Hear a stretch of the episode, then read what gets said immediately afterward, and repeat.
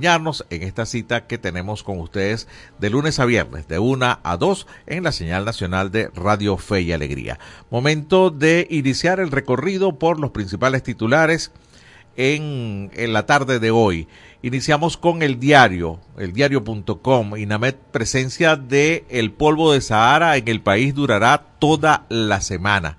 Bueno, ya está, eh, ya debe estar en el centro del país, estaba en el este el fin de semana y el organismo está indicando que se esperan concentraciones leves a moderadas que reducirán la visibilidad horizontal. Y para los que somos alérgicos, el polvo del Sahara viene a ser de las suyas, así que con mucha precaución.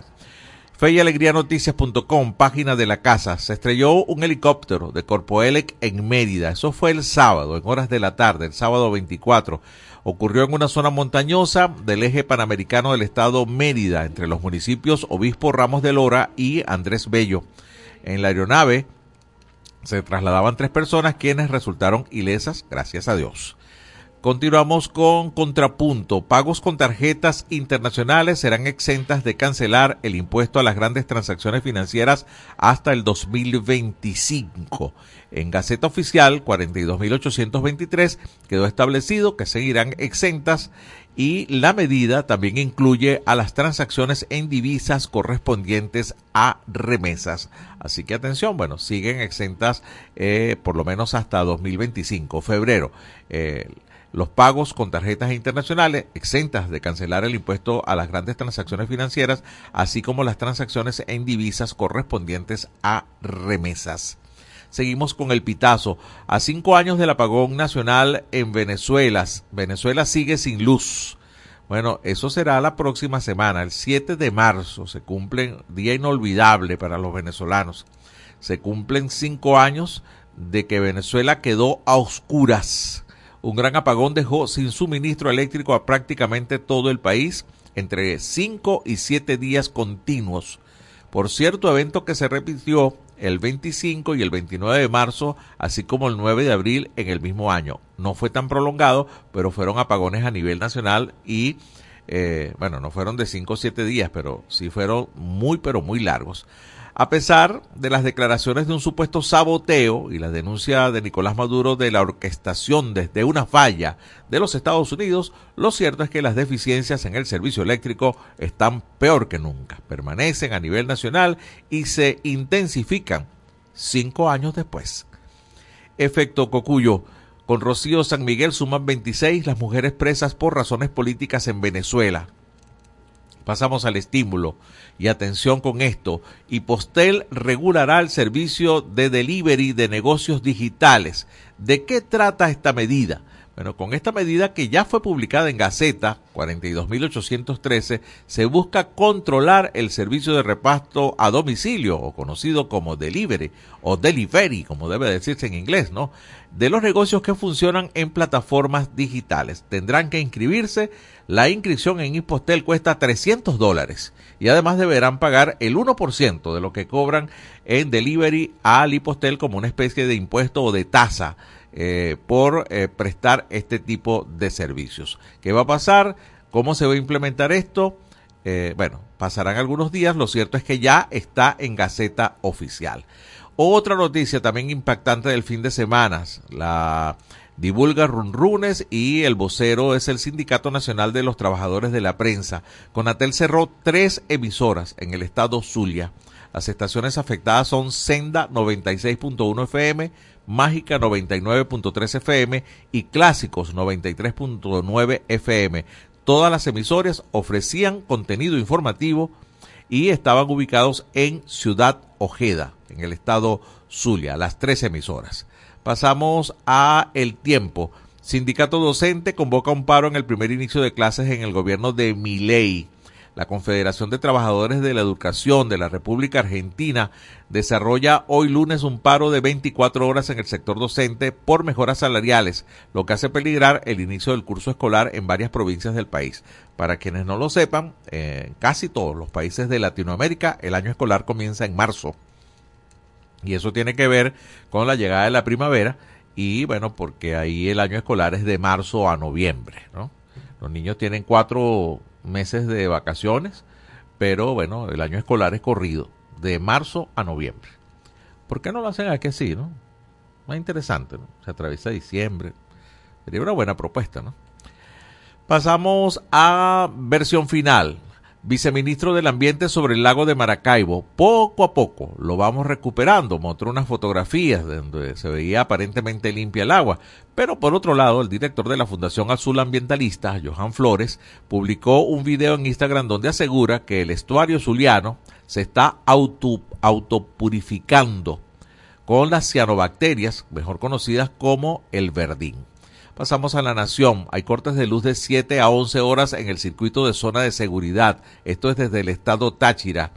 Una veintena de barrios que conforman el circuito de seguridad en San Antonio del Táchira, uno de los circuitos, puede experimentar entre 7 a 11 horas sin servicio eléctrico.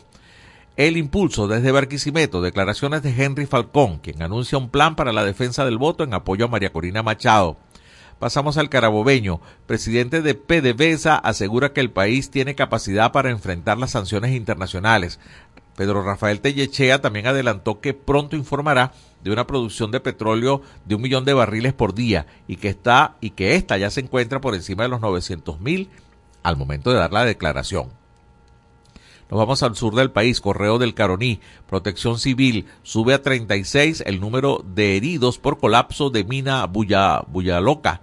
85 funcionarios del Sistema Nacional de Riesgos, además de efectivos de organismos de seguridad ciudadana, se mantendrán desplegados hasta tener la certeza de que ya no haya más personas afectadas por el derrumbe. Según cuenta la información, no hay noticias de eh, más desaparecidos, por lo menos denuncias de alguno más. Seguimos con la patilla y con esta cerramos. Un venezolano necesita más de 20 salarios mínimos para costear insumos básicos para ser operado. Sí, señor, el más reciente monitoreo realizado por la Encuesta Nacional de Hospitales en los principales centros de salud del país arrojó que, tomando en cuenta algunos insumos básicos de quirófano, un venezolano necesita por lo mínimo 81 dólares para poder entrar a quirófano y operarse en un hospital nacional público. 11, una de la tarde con 11 minutos. Vamos a escuchar de inmediato el notiaudio del Pitazo. Notiaudio, el Pitazo, un preciso resumen de lo que ocurre en toda Venezuela, con Catherine Medina. Saludos estimados oyentes. A continuación hacemos un repaso informativo por las noticias más destacadas hasta este momento. Comenzamos. Cabello pide a las UPAs estar alertas ante supuestas acciones violentas de la oposición. El también diputado explicó el supuesto plan opositor que busca promover el caos y que, según detalló, se basa en la contratación de motorizados. A juicio del dirigente chavista, la oposición busca ocultar su fracaso con violencia, por lo que pidió a las unidades populares de paz o UPAS defender el territorio y garantizar la paz. Vecinos de Baruta denuncian problemas de recolección de basura. Aseguran que la zona es un desastre debido a los problemas con la recolección de basura por parte de la compañía Fospuca. Los residentes rechazan que los desechos pasen semanas en las calles porque los camiones no realizan el servicio de manera efectiva. La denuncia más reciente la realizó este 23 de febrero el líder comunitario Rafael Arteaga. En un video difundido a través de redes sociales, mostró la cantidad de basura en una zona de las minas de Baruta. Aseguró que en el lugar no hay contenedores para que las personas depositen los desechos. Rotura del tubo matriz ocasionó inundación y daños a vehículos en La Guairita. Aunque se desconoce cuál es el alcance del daño y qué zonas resultaron afectadas, la hidrológica de la región capital, Hidrocapital, informó que se trata de una afectación en una tubería de 30 pulgadas. Asimismo, indicó que las cuadrillas se encuentran en el lugar atendiendo la emergencia. Helicóptero de Corpoelec se estrella en Mérida. Tripulantes salen ilesos. El gobernador de la entidad andina, Jason Guzmán, confirmó el hecho. El accidente se produjo cuando el helicóptero Ranger 206 realizaba el traslado de unos implementos para reparar una falla eléctrica en la línea 312 de Buenavista. La tripulación estaba dirigida por Guillermo Guevara Carreño, de 35 años, junto con otros dos ocupantes de los cuales se desconocen más datos. Según informó el mandatario regional a Unión Radio, todos salieron ilesos. Joven zuliano muere en derrumbe de la mina Buyaloca. El joven zuliano Víctor Manuel Farías, de 30 años, es uno de los muertos del desplome de la mina conocida como Bulla Loca, ubicada en La Paragua, Estado Bolívar. Los restos de Farías llegaron la madrugada de este sábado 24 de febrero a su casa en el sector Noriega Trigo, parroquia El Rosario del municipio Rosario de Perija, en el estado Zulia. Estimados oyentes, este ha sido el panorama informativo hasta esta hora. Narró para ustedes Catherine Medina. Estas informaciones puedes ampliarlas en nuestra página web elpitazo.net. También recibimos tus denuncias vía SMS o WhatsApp a través del 0414-230-2934. Muchísimas gracias, Catherine Medina, para el Noti Audio de hoy. Nos vamos al corte, pero leo para ustedes, les presento la encuesta en este país de esta tarde. ¿Cuál de estos servicios le presenta más fallas? ¿Cuál de estos servicios le presenta a usted más fallas? Opción A, Internet. Opción B, electricidad. Opción C, agua. Opción D, telefonía. 0424-552-6638. Su respuesta los leemos, los escuchamos vía mensaje de texto o WhatsApp durante el programa. Ya regresamos con En este país por la Red Nacional de Radio Fe y Alegría.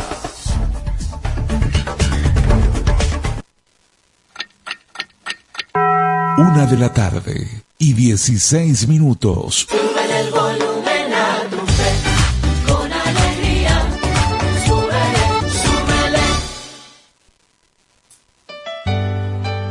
Jesús ha servido la mesa y nos invita a escuchar su palabra en la Santa Eucaristía. El que viene a mí nunca tendrá hambre. Todos los domingos llegamos a tu casa a partir de las 7 de la mañana.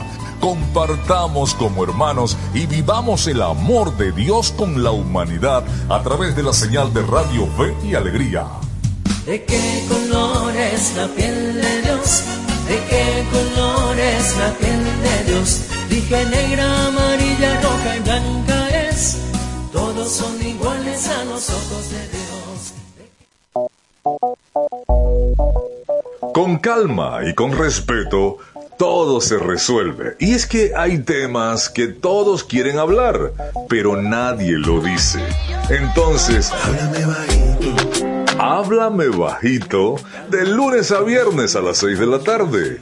Háblame bajito por la Red Nacional de Radio Fe y Alegría con todas las voces. con calma todo se resuelve, a la suavecito. Descárgate nuestra aplicación Radio Fe y Alegría Noticias, disponible para iPhone y Android. Seguimos con En este país por la Red Nacional de Radio Fe y Alegría.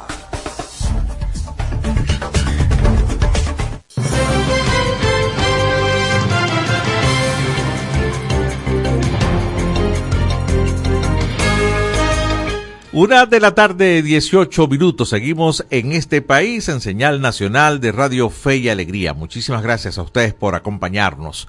Les recuerdo la encuesta en este país en el día de hoy. ¿Cuál de estos servicios le presenta más fallas? Opción A, Internet. Opción B, electricidad. Opción C, agua. Opción D, telefonía. 0424-552-6638 es nuestro punto de contacto. Por ahí vía mensaje de texto o WhatsApp los leemos ahora en el transcurso de la, de la programación, del espacio que tenemos para ustedes. Ya tenemos al hilo telefónico a nuestro primer invitado de la tarde de hoy. Se trata de Raúl Córdoba, es, el investiga es investigador en el Observatorio de Gasto Público de Se dice Libertad, también es economista. Ya lo tenemos conectado. Te saludo, Raúl. Muy buenas tardes. Te habla José Cheo Noguera. Gracias por atendernos.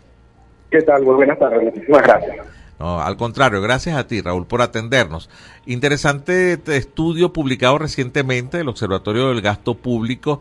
Dice, un venezolano necesita hasta 60 dólares para cubrir los servicios básicos. A ver, ¿de qué servicios estamos hablando? Comencemos por ahí. Sí, bueno, el estudio de nosotros, eh, ¿me escuchan bien? Sí. Escucho sí. como interferente. No, okay. sí lo escuchamos bien. Este, el, el estudio de, de, de, servicios básicos incluye un análisis de tres indicadores, cobertura, calidad y continuidad. Bajo este esquema nosotros llevamos a cabo toda una investigación a través de corresponsales, a través de encuestas y a través de cuestionarios para recolectar información sobre la base de esos tres indicadores para el servicio de electricidad, agua, telefonía, eh, transporte, vialidad, recolección de desechos y los bienes públicos de em, eh, eh, infraestructura hospitalaria e infraestructura escolar. ¿Qué es lo que hemos encontrado hasta el momento? Hemos encontrado a, la luz de esos tres indicadores que los servicios no son continuos, son de muy baja calidad y por supuesto no cubren a todo el territorio nacional.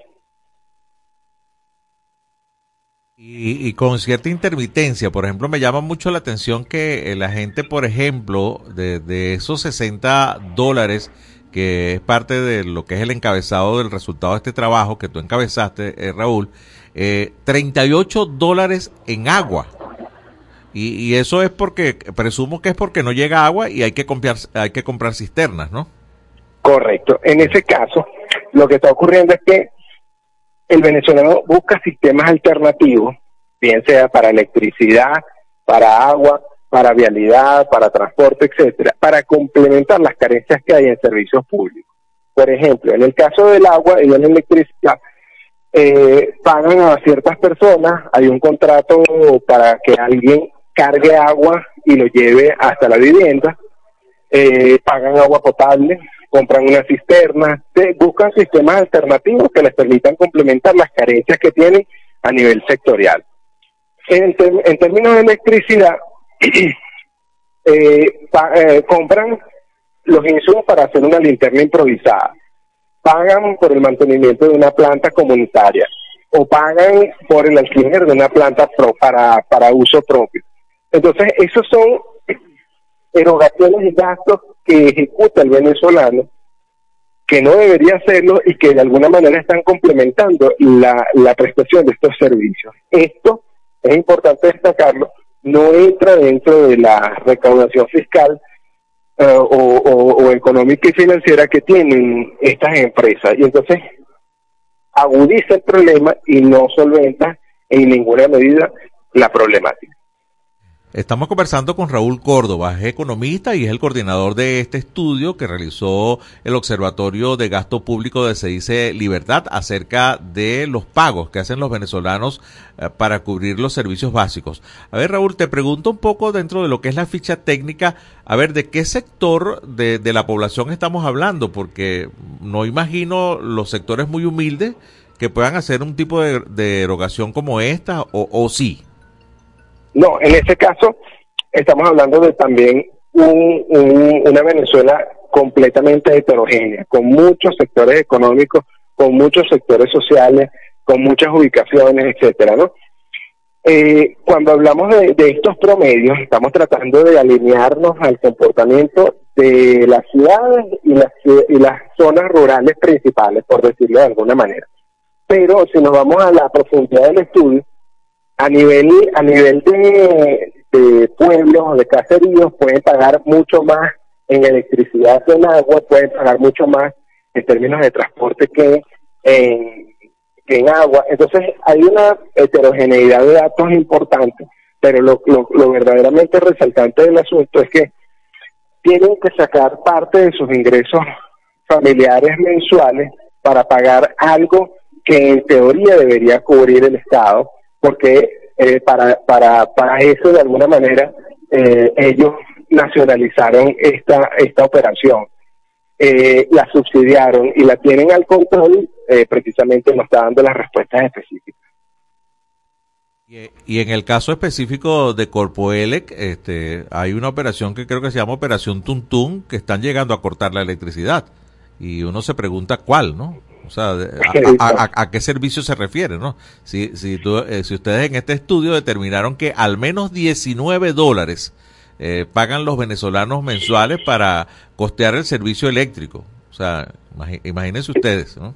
Y, y hay una brecha muy amplia entre lo que pagan a niveles oficiales y a niveles eh, paralelos, por llamarlo de alguna manera. Es decir, hay todo un mercado que alquila eh, plantas de energía eléctrica de gasoil, que construye, no sé, linternas ah, con, algún tipo de, de combustible, etcétera.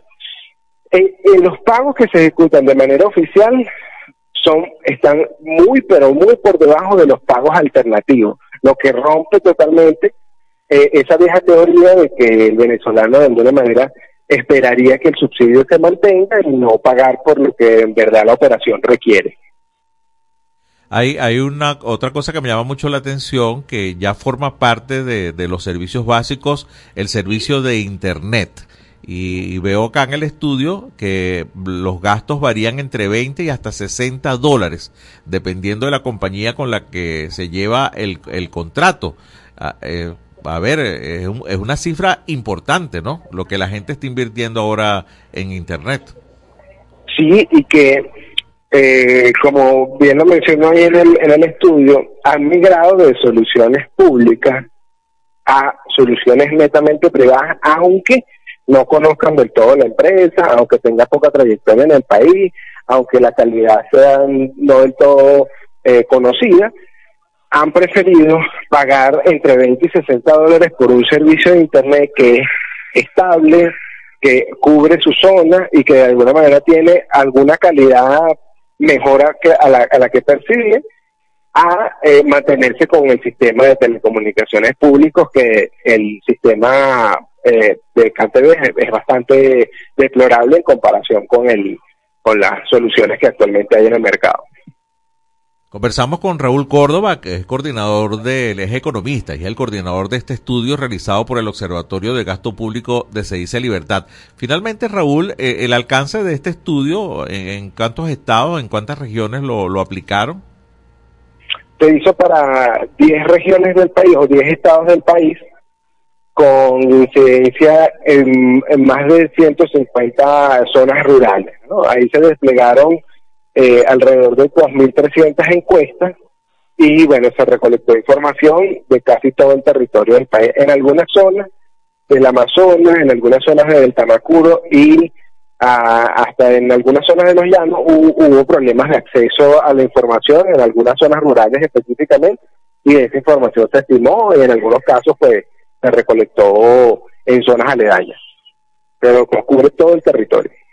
Lo que me llevo de, de esta encuesta, eh, Raúl, es que lo paradójico es que los, los sectores mm, con, con, menos probabilidades de pagar, más desasistidos desde el punto de vista de servicios públicos y que por y que tienen una carencia económica mayor, son los que más pagan, ¿no? O sea, eh, es, es, increíble, ¿no? Pensar en eso, ¿no? Lo, lo que quiere decir es que, que, queda para comer, que queda para la comida, ¿no? Y para los Muy poco. Y para el servicio de salud, ¿no?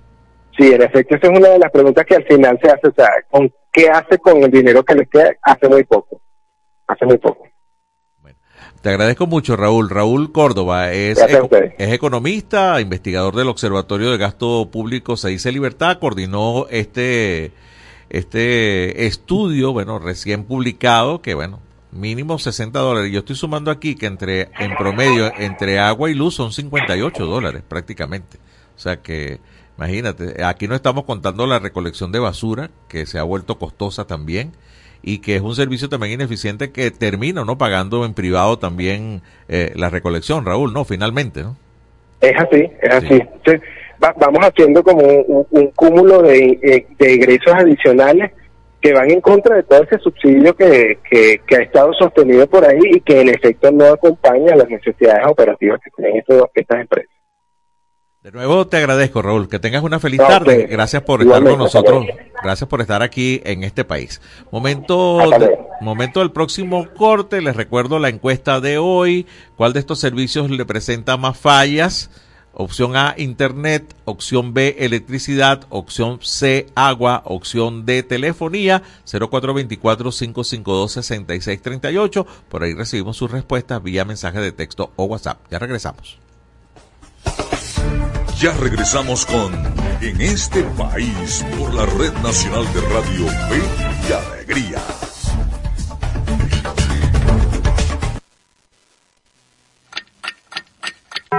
Una de la tarde y 29 minutos.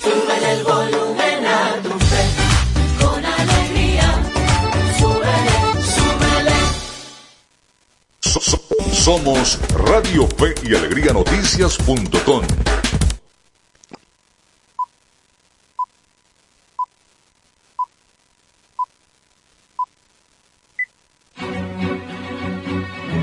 A partir de este momento, más de 25 emisoras interconectadas para llevarte información con todas las voces. Radio Fe y Alegría Noticias.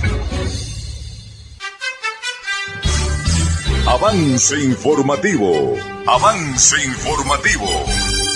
Para todos, continuamos a esta hora con los avances informativos de Radio Fe y Alegría Noticias. Plantean reforma de ley de vivienda en beneficio de inquilinos. El diputado de la Asamblea Nacional e integrante de la Subcomisión de Hábitat y Vivienda, Riguel Sargent, consideró que la reforma de la ley del régimen prestacional de vivienda permitirá a los inquilinos acceder a una casa o rehabilitarla. La Sunavi está yendo a las comunidades para atender no solo a los inquilinos, sino también a los pequeños propietarios. Más de 500 mil familias tienen como opción de vivienda el alquiler, apuntó. Algunos cobran excesivamente en dólares en espacios que tienen hasta 100 años de construcción, entre 50 100 y hasta 200 dólares exigen, manifestó. Sergen indicó que a través de la Sunavi se han registrado al menos 150 entregas voluntarias de viviendas de arrendatarios sin acudir a instancias administrativas para juicio. Hasta aquí el presente avance informativo. Quien presentó Jorge Hernández. Continúen con el programa en este país. Contamos con periodistas en toda Venezuela para llevarles la información en vivo y en caliente. Red Nacional de Radio Fe y Alegría, con todas las voces. Seguimos con En este país por la Red Nacional de Radio Fe y Alegría.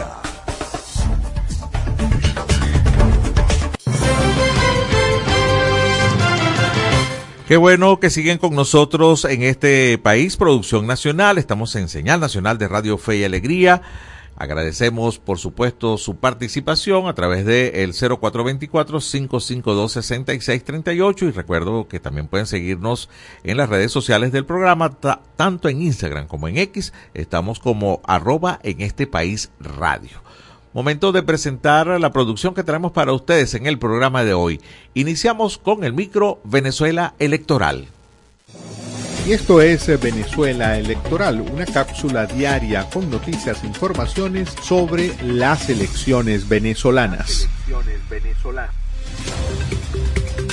Mover el tablero de la negociación cambiar los focos cruciales de la discusión de temas claves en materia electoral, no solo en la mesa de conversaciones, sino también en el ámbito social y ciudadano. En un año crucial para el rumbo político del país es la aspiración del gobierno de Nicolás Maduro. La opinión corresponde a la abogada y exdirectora para las Américas de Human Rights Watch, Tamara Tarasiuk, quien destaca que la pretensión oficialista queda en evidencia con acciones como la detención de la defensora de derechos humanos, Rocío San Miguel hay un contexto en el cual se da el acuerdo de Bahamas, luego ocurren las primarias de la oposición y después hay ciertas detenciones. Existe un lenguaje para deslegitimar y no reconocer los resultados de la primaria y con esta detención de Rocío San Miguel y otras en los últimos tiempos, parece que están intentando cambiar el punto de partida de las negociaciones, explicó Tarasiuk en entrevista con El Pitazo sin fecha de las elecciones presidenciales definidas, Jorge Rodríguez, jefe de la delegación negociadora del gobierno, reaccionó a las denuncias de la contraparte opositora esta semana y aseguró que de ahora en adelante cualquier encuentro para las negociaciones será en Venezuela y frente a las cámaras de televisión. Según Tarasiuk, la escalada de acciones gubernamentales que incluyen medidas para tratar de suprimir el espacio cívico en 2024 evidencian que el oficialismo no está dispuesto a patear la mesa o el tablero de negociación, sino que quieren sacudirlo un poco para generar condiciones que les beneficien. En un escenario político de tensión y conflictividad social, Tarasiuk considera que, frente a los obstáculos gubernamentales, lo que está al alcance de la oposición mayoritaria en, torno al liderazgo de María Corina Machado es incrementar la unificación en una posición común ante las negociaciones y las elecciones. Vía el Pitazo, los acompañó José Cheo Noguera. Escucharon Venezuela Electoral. Pueden seguirnos en las redes sociales del programa en este país. En este país. Una 34 minutos de la tarde en este país tendremos a continuación un reporte de José Leonel Gutiérrez de Radio Fe y Alegría Noticias. La policía reactiva operativos viales en el Nula tras el aumento de los accidentes de tránsito. Tras los últimos acontecimientos de caos vehicular, especialmente de motorizados a altas horas de la noche, realizando piruetas en las principales calles del Nula y tras el acontecimiento de la pérdida de la vida de una persona de la tercera edad, se decidió por parte de la Policía Escrita de Tránsito del Estado Apure realizar una jornada de operativo durante el fin de semana. Primer comisario Julio Hidalgo, director del Centro de Coordinación Policial número 2 de municipio Páez. Mira, nosotros empezamos este plan de concientización a nivel del municipio Páez desde Guadualito, dado que comenzamos en diciembre, porque en diciembre en las fiestas navideñas hubo muchos accidentes de tránsito, más que todo menores de edad eran los que, los que sufrían este tipo de accidentes en moto por las maniobras. La alcaldía del municipio y la gobernación emitieron un comunicado para concientizar a la gente en lo que es el uso del casco y las medidas de seguridad para conducir una moto. Y al preguntársele si el NULA encabeza las principales estadísticas de accidentes de tránsito en todo el estado Apure, la máxima autoridad policial respondió lo siguiente. Tenemos la información de, de la señora que falleció, pero también tenemos las estadísticas de accidentes de tránsito también. Para nadie es un secreto y usted que vive aquí que la cantidad de, motocicletas es, abrumadora aquí. hay muchas motos y ninguna cumple con, con las medidas de seguridad. Entonces, sí hay, sí hay accidentes, lo que pasa es que no se reflejan en las estadísticas, pero sí hay. Nosotros lo, lo hemos tomado, incluso menores de edad haciendo piruetas aquí para nadie es un secreto. Cabe destacar que sería el segundo operativo en menos de cuatro meses, pero que no han arrojado resultados positivos porque el caos continúa en altas horas de la noche y esto eh, representa un peligro y el temor para muchas personas de las comunidades del estado Apure, especialmente en la parroquia San Camilo. Desde Lula para Radio Fe Alegría Noticias reportó José Leonel Gutiérrez. Muchísimas gracias a nuestro compañero de Fe y Alegría Noticias, José Leonel Gutiérrez, por este informe. Ahora nos vamos al deporte, movimiento durante el fin de semana que seguramente nos trae Miguel Valladares en la movida deportiva. En este país presentamos la movida deportiva con Miguel Valladares. Un gran saludo amigos del deporte, es un gusto iniciar la semana todos juntos en la grada de En este país. Arrancamos el repaso de la actualidad deportiva con el hipismo, ya que este sábado el venezolano Junior Alvarado hizo historia al convertirse en el primer jinete venezolano en ganar la Saudi Cup, la carrera que reparte más dinero en el mundo con 20 millones en total y 10 millones al ganador. Alvarado condujo al ejemplar señor buscador y con una gran atropellada dejó a todo el hipódromo Reib Abdulaziz de Riyadh en Arabia Saudita sorprendido porque a falta de 200 metros se ubicaba en el cuarto puesto.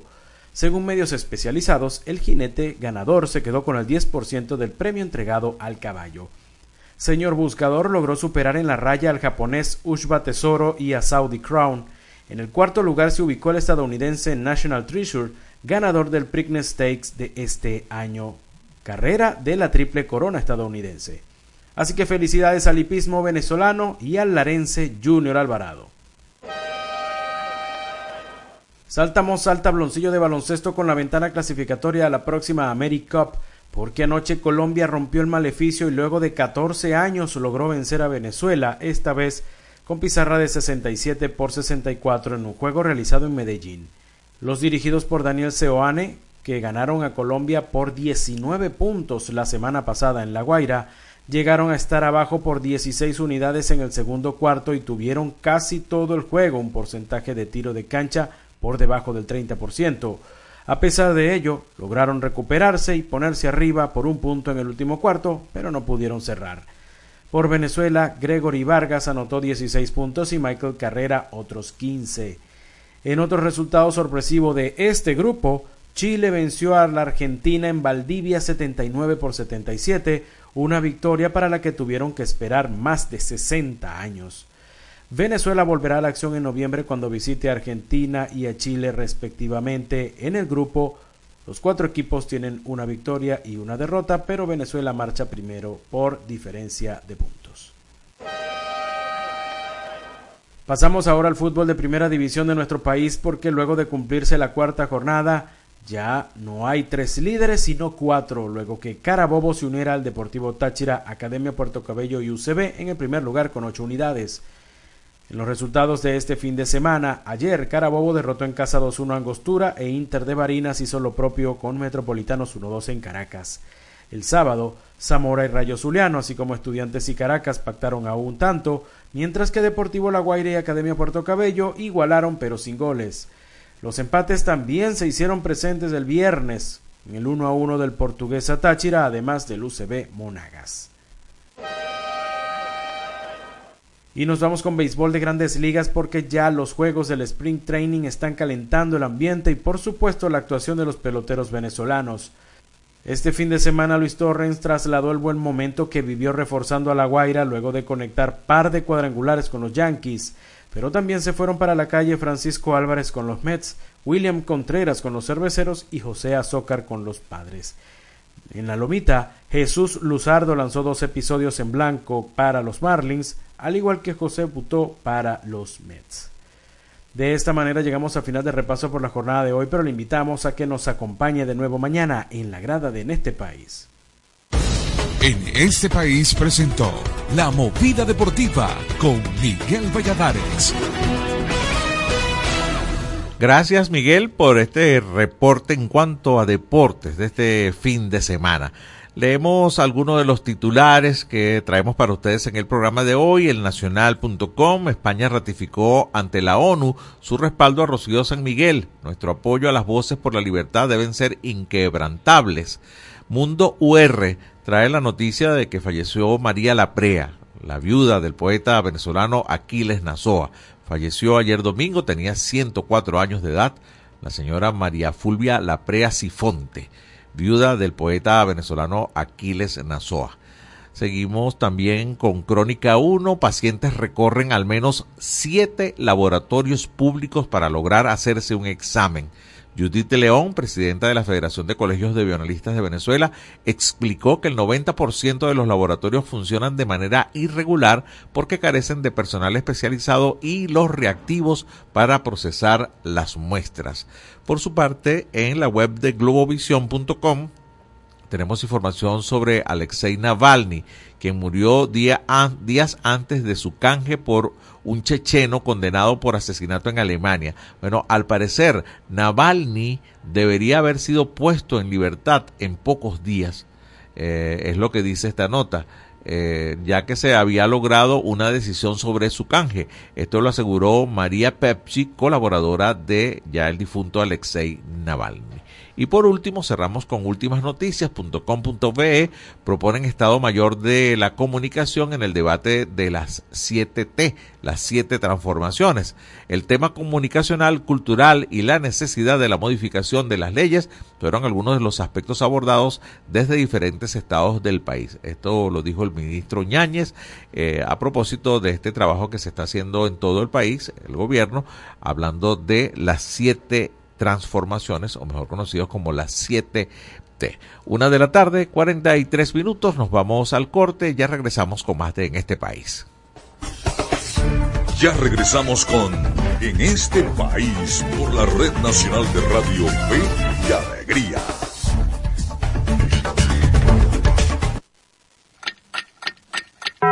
Una de la tarde y 43 minutos.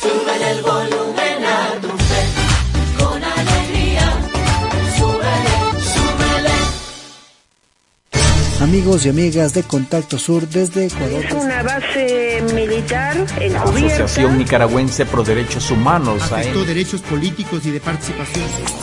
La Asociación Latinoamericana de Educación Radiofónica ALER te conecta con América Latina y el Caribe. Contacto Sur hace todo un recorrido desde Teotihuacán, México, pasando por toda Latinoamérica hasta la Patagonia en América del Sur Contacto Sur, el mundo desde nuestro mundo, por Radio Fe y Alegría, con todas las voces. La escuela en la radio. Aprende desde casa con el equipo pedagógico del programa Escuela de Fe y Alegría Venezuela y el Instituto Radiofónico Fe y Alegría.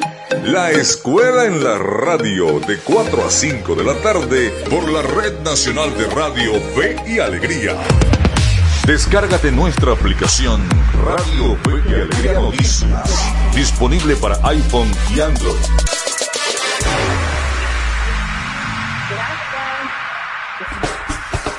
Seguimos con En este país por la Red Nacional de Radio Fe y Alegría.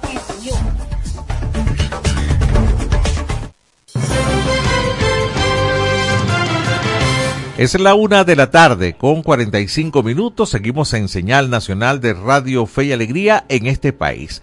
Les recuerdo la encuesta de hoy. ¿Cuál de estos servicios se le presenta más fallas? Opción A, Internet. Opción B, electricidad. Opción C, agua. Opción D, telefonía. 0424-552-6638 en nuestro punto de contacto, vía mensaje de texto o WhatsApp. Y a esta hora ya tenemos en línea telefónica a, nuestro, a nuestra próxima invitada. Se trata de la economista Liuba Malpica. Ella es docente universitario en el Instituto Universitario Jesús Obrero. Eh, con ella estamos, estaremos conversando acerca del tema de la inflación. Liuba, muy buenas tardes. Te saluda José Cheo Noguera. Placer eh, tenerte acá en el programa. Buenas tardes, José. Encantada y agradecida por la invitación. Como siempre, el tema económico que estamos abordando contigo, a ver eh, los pronósticos eh, que estaban con mucho augurio con la flexibilización de las sanciones, ahora ante el posible anuncio del recrudecimiento de la vuelta de las mismas a partir del mes de abril, a ver cómo se ha movido este panorama.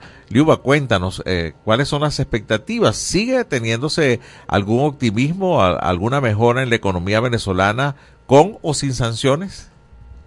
Bueno, mira, aquí nosotros tenemos que contemplar un panorama un poco más complejo de lo que inicialmente habíamos estimado.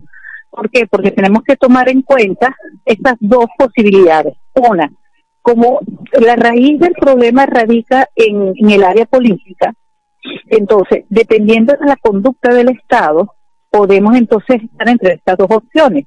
O una, que se conserven o se mantenga a largo tiempo, a un tiempo más largo, estas sanciones o que se mantengan o se, se tome pues la flexibilización. Eso obviamente va a estar dependiendo de los lineamientos que haya eh, eh, colocado en este caso este, la política de Estados Unidos. ¿Ok? Entonces, tomando eso en cuenta, nosotros tenemos que hacer esas dos, eh, tomar en cuenta esos dos panoramas, donde uno se ofrece un poco más positivo en cuanto a mantener la, la, disminución de la de las sanciones y eso acarrearía entonces mejor mayor confianza para poder producir más. Basado en en el hecho de que se incremente el gasto público vía la posibilidad de mantenerse por los ingresos que genere PDVSA en la medida que siga produciendo y abarcando el mercado internacional. Y el otro panorama a tomar en cuenta que sería negativo sería el caso entonces en que se mantengan las sanciones quizás hasta un nivel mayor y eso eh, traerá como consecuencia una contracción del gasto público basado en la reducción de los ingresos del Estado. Entonces, ¿qué proyecciones tenemos? Tenemos esos dos, esos dos panoramas, porque no podemos inclinarnos hacia uno y hacia otro, tomando en cuenta que eso depende de precisamente de cómo se esté comportando el gobierno nacional. Liuba, eh, te pregunto lo siguiente, a ver si, si, si, si no estoy mal informado. Eh, dicen que la, la producción petrolera ya no tiene tanto peso en los ingresos del país. Se habla que, que, pudiera estar alrededor entre el 20 y el 30%. El resto es producto eh, eh, de los movimientos internos en el país, de la economía del país. Eh, visto ese panorama, por ejemplo, un incremento de salario en el país que pudiera dinamizar la economía, ¿pudiera mejorarla a pesar de las sanciones?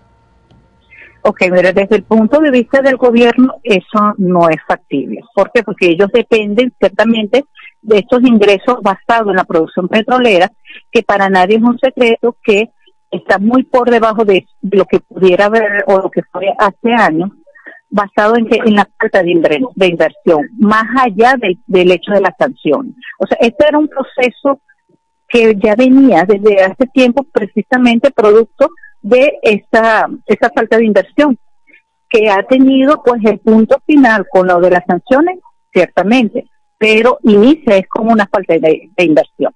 ¿ok? Y eso ha traído como consecuencia pues que se haya disminuido la capacidad productiva de venta, al punto tal que ya nosotros, nuestro principal comprador, que pagaba de paso en efectivo y de manera inmediata, en Estados Unidos, esto también ha generado un impacto negativo basado en que en el hecho de que eh, esas confrontaciones desde el ámbito político que se han suscitado, pues ha disminuido esa relación y por ende, pues ya no tenemos los mismos ingresos en efectivo, o sea, de manera inmediata que antes teníamos.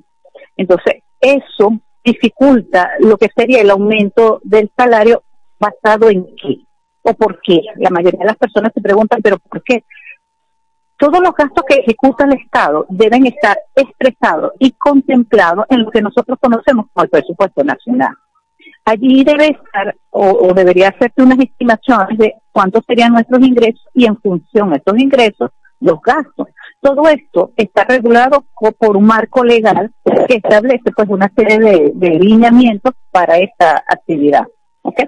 Entonces, en la medida en que eh, el, la empresa privada, la empresa petrolera no ha tenido suficientes ingresos por los bajos niveles de producción, pues ciertamente eso es lo que sustenta la economía desde el punto de vista del gobierno, la economía nacional.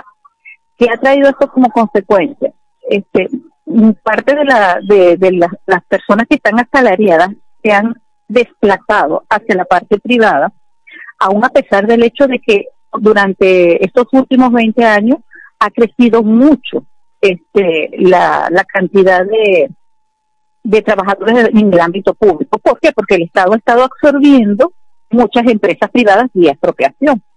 Entonces, esos, esos niveles de ingresos tan bajos han traído como consecuencia que las personas prefieran estar en el mercado privado e inclusive una parte que para nadie es un secreto de la población que se ha ido del país y otra parte de la población ha decidido generar sus propias fuentes de ingresos basado en sus habilidades. Pues, o sea, han creado sus propios emprendimientos. Y eso es lo que ha permitido que se esté oxigenando un poco la economía, claro, a una velocidad mucho más lenta de lo que pudiera ser si el Estado estuviese alineado con respecto a los derechos de propiedad. Que eso genera una fuerte, un fuerte desincentivo este, a producir, a crear empresas junto porque eso va de la mano con la creación de toda una serie de lineamientos, de trámites, que en vez de facilitar la creación de empresas, más bien lo limitan. Entonces, a pesar de todos estos componentes negativos, el hecho de que el ciudadano tiene que buscar cómo solventar la crisis es lo que les ha permitido a ellos generar sus propios emprendimientos y esto ha generado una pequeña bocanada de aire a la dinámica económica. Estamos, estamos conversando con la economista Liuba Malpica, es egresada de la Universidad de Carabobo, es docente universitaria e investigadora.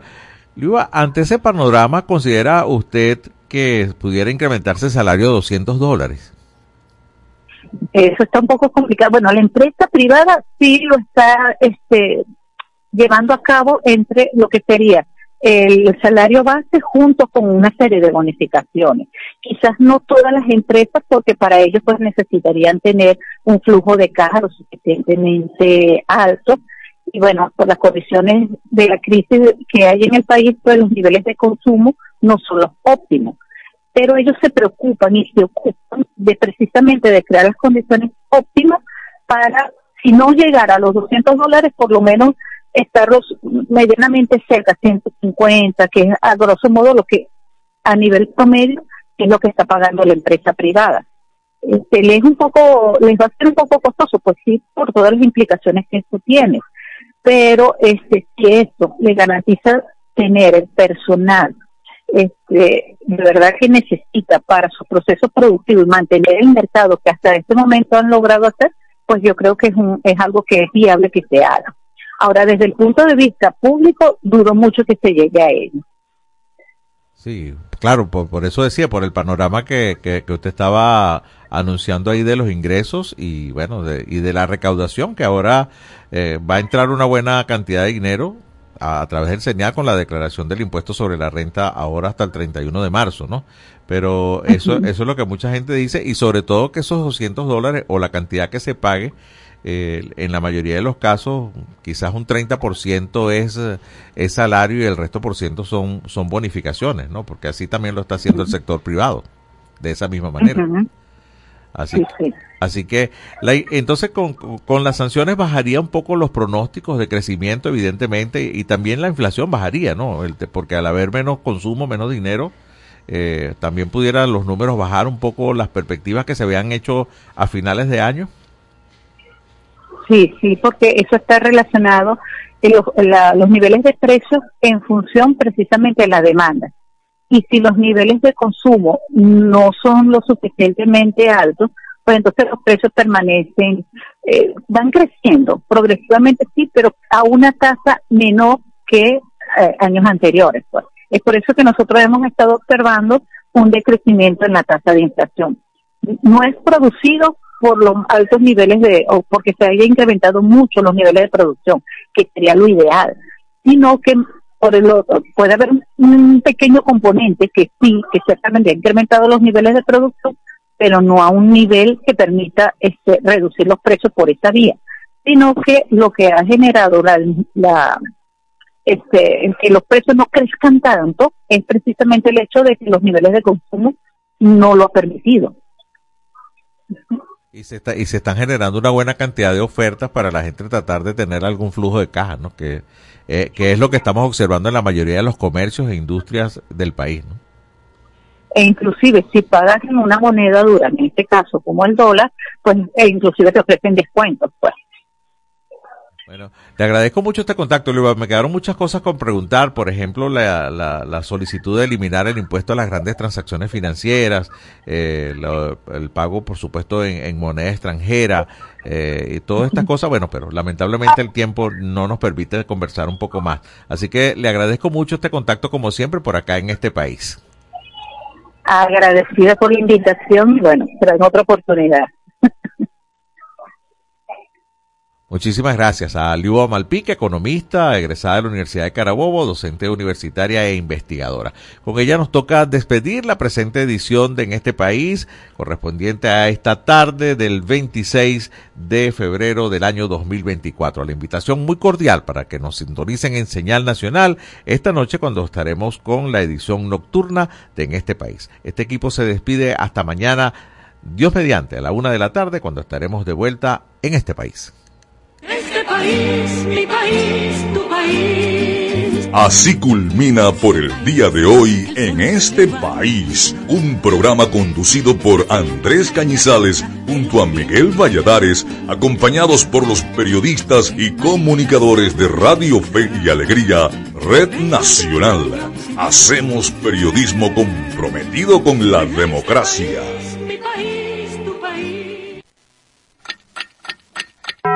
Una de la tarde y 58 minutos. Sube el volumen a tu fe, con alegría. Súbele, súbele. Una de la tarde y 58 minutos.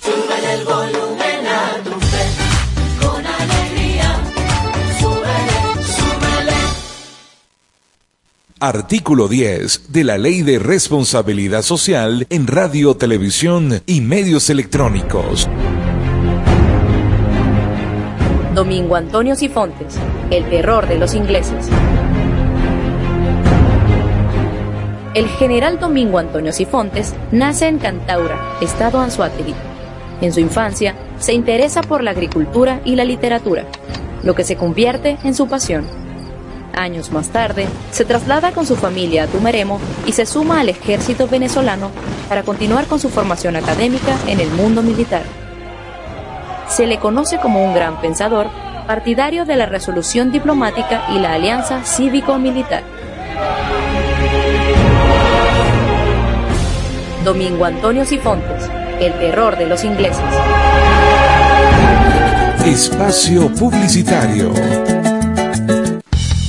Goma Inca, rumbo a los 50 años de calidad. Fabricación de artículos técnicos en gomas y servicios relacionados tales como engomados de rodillos, tambores, poleas, válvulas, tuberías, todo para la industria en general, recubrimiento antiácido y antiabrasivo de tanques para la industria química, engomados de tanques cisternas que transportan líquidos corrosivos, fabricación de sellos hidráulicos y neumáticos por control numérico, Sistema Siljet de fama mundial. Garantizamos la fabricación en minutos de juntas de vástagos, pistón, rascadores, estoperas o ring.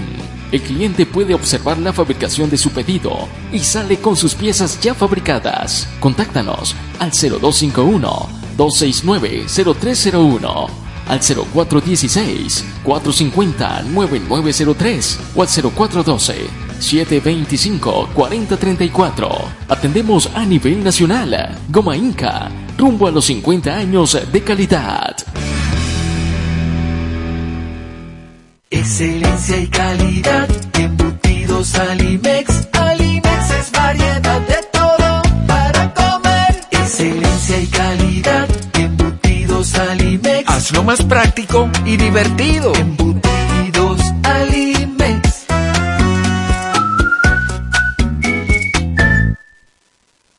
Encuentra la montura que más se adapte a tu estilo y disfruta el contraste de colores con cristales de tecnología avanzada. Disponibles en Óptica Evelyn. Lentes multifocales, digitales, correctivos, visión sencilla, lentes de contacto y de sol en los mejores materiales a un superprecio. Te ofrecemos también consulta oftalmológica. Óptica Evelyn, carrera 19 entre calles 43 y 44. Teléfono 0412-510-9993. Síguenos arroba óptica.evelyn, porque nuestro color favorito es verde bien. Fin del espacio publicitario. Seguimos siendo la FM de todas las voces. todas las voces. Radio Fe y Alegría. 97.5 FM. Tu radio.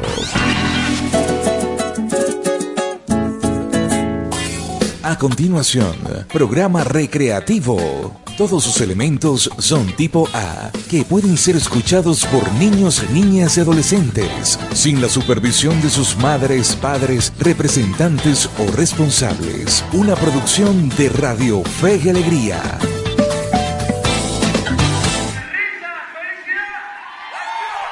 Escucha Free Cover y sus invitados, tus artistas favoritos en el formato que más te gusta.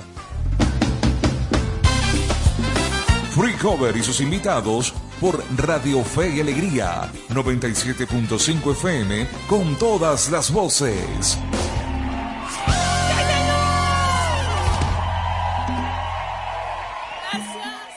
Esto es Free Cover y sus invitados.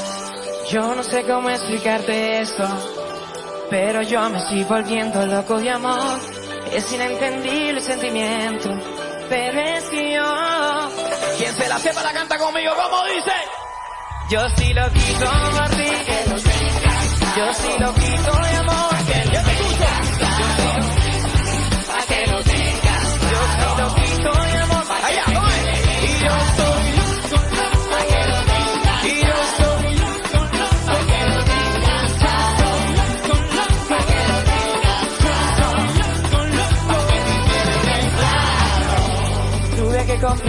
camisa de fuerza, a un psiquiatra que me convenza de que tú sí perteneces a este planeta y que no llegaste aquí volando.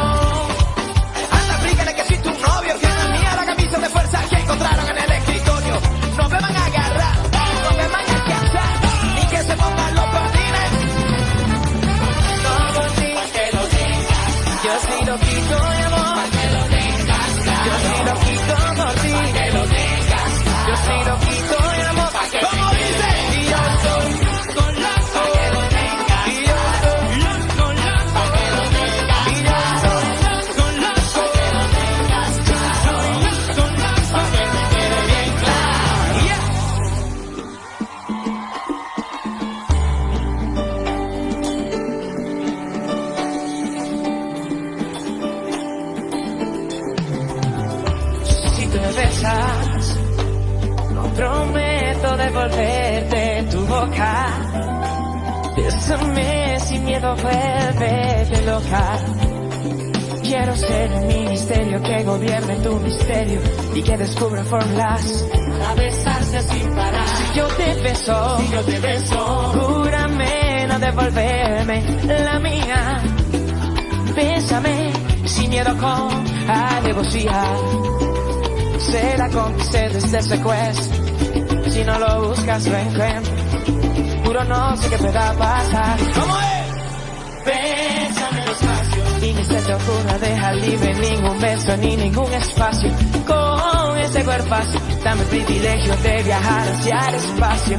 Dale la bienvenida. Juro no recorrerte en vano. Estoy deseando que aquí en Fricover se vaya la luz. ¿Cómo dice el corito? ¿Cómo es?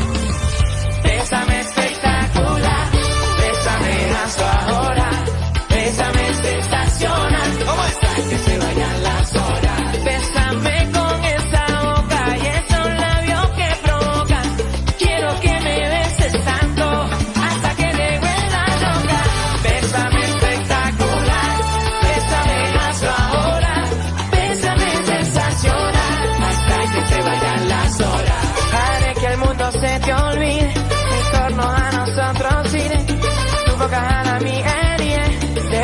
Digas que no te lo dije. Eh.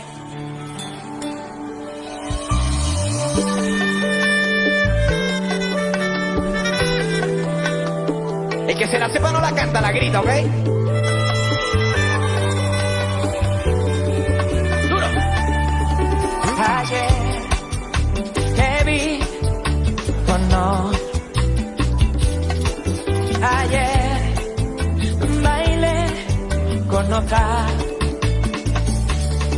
Ayer no fui sincero.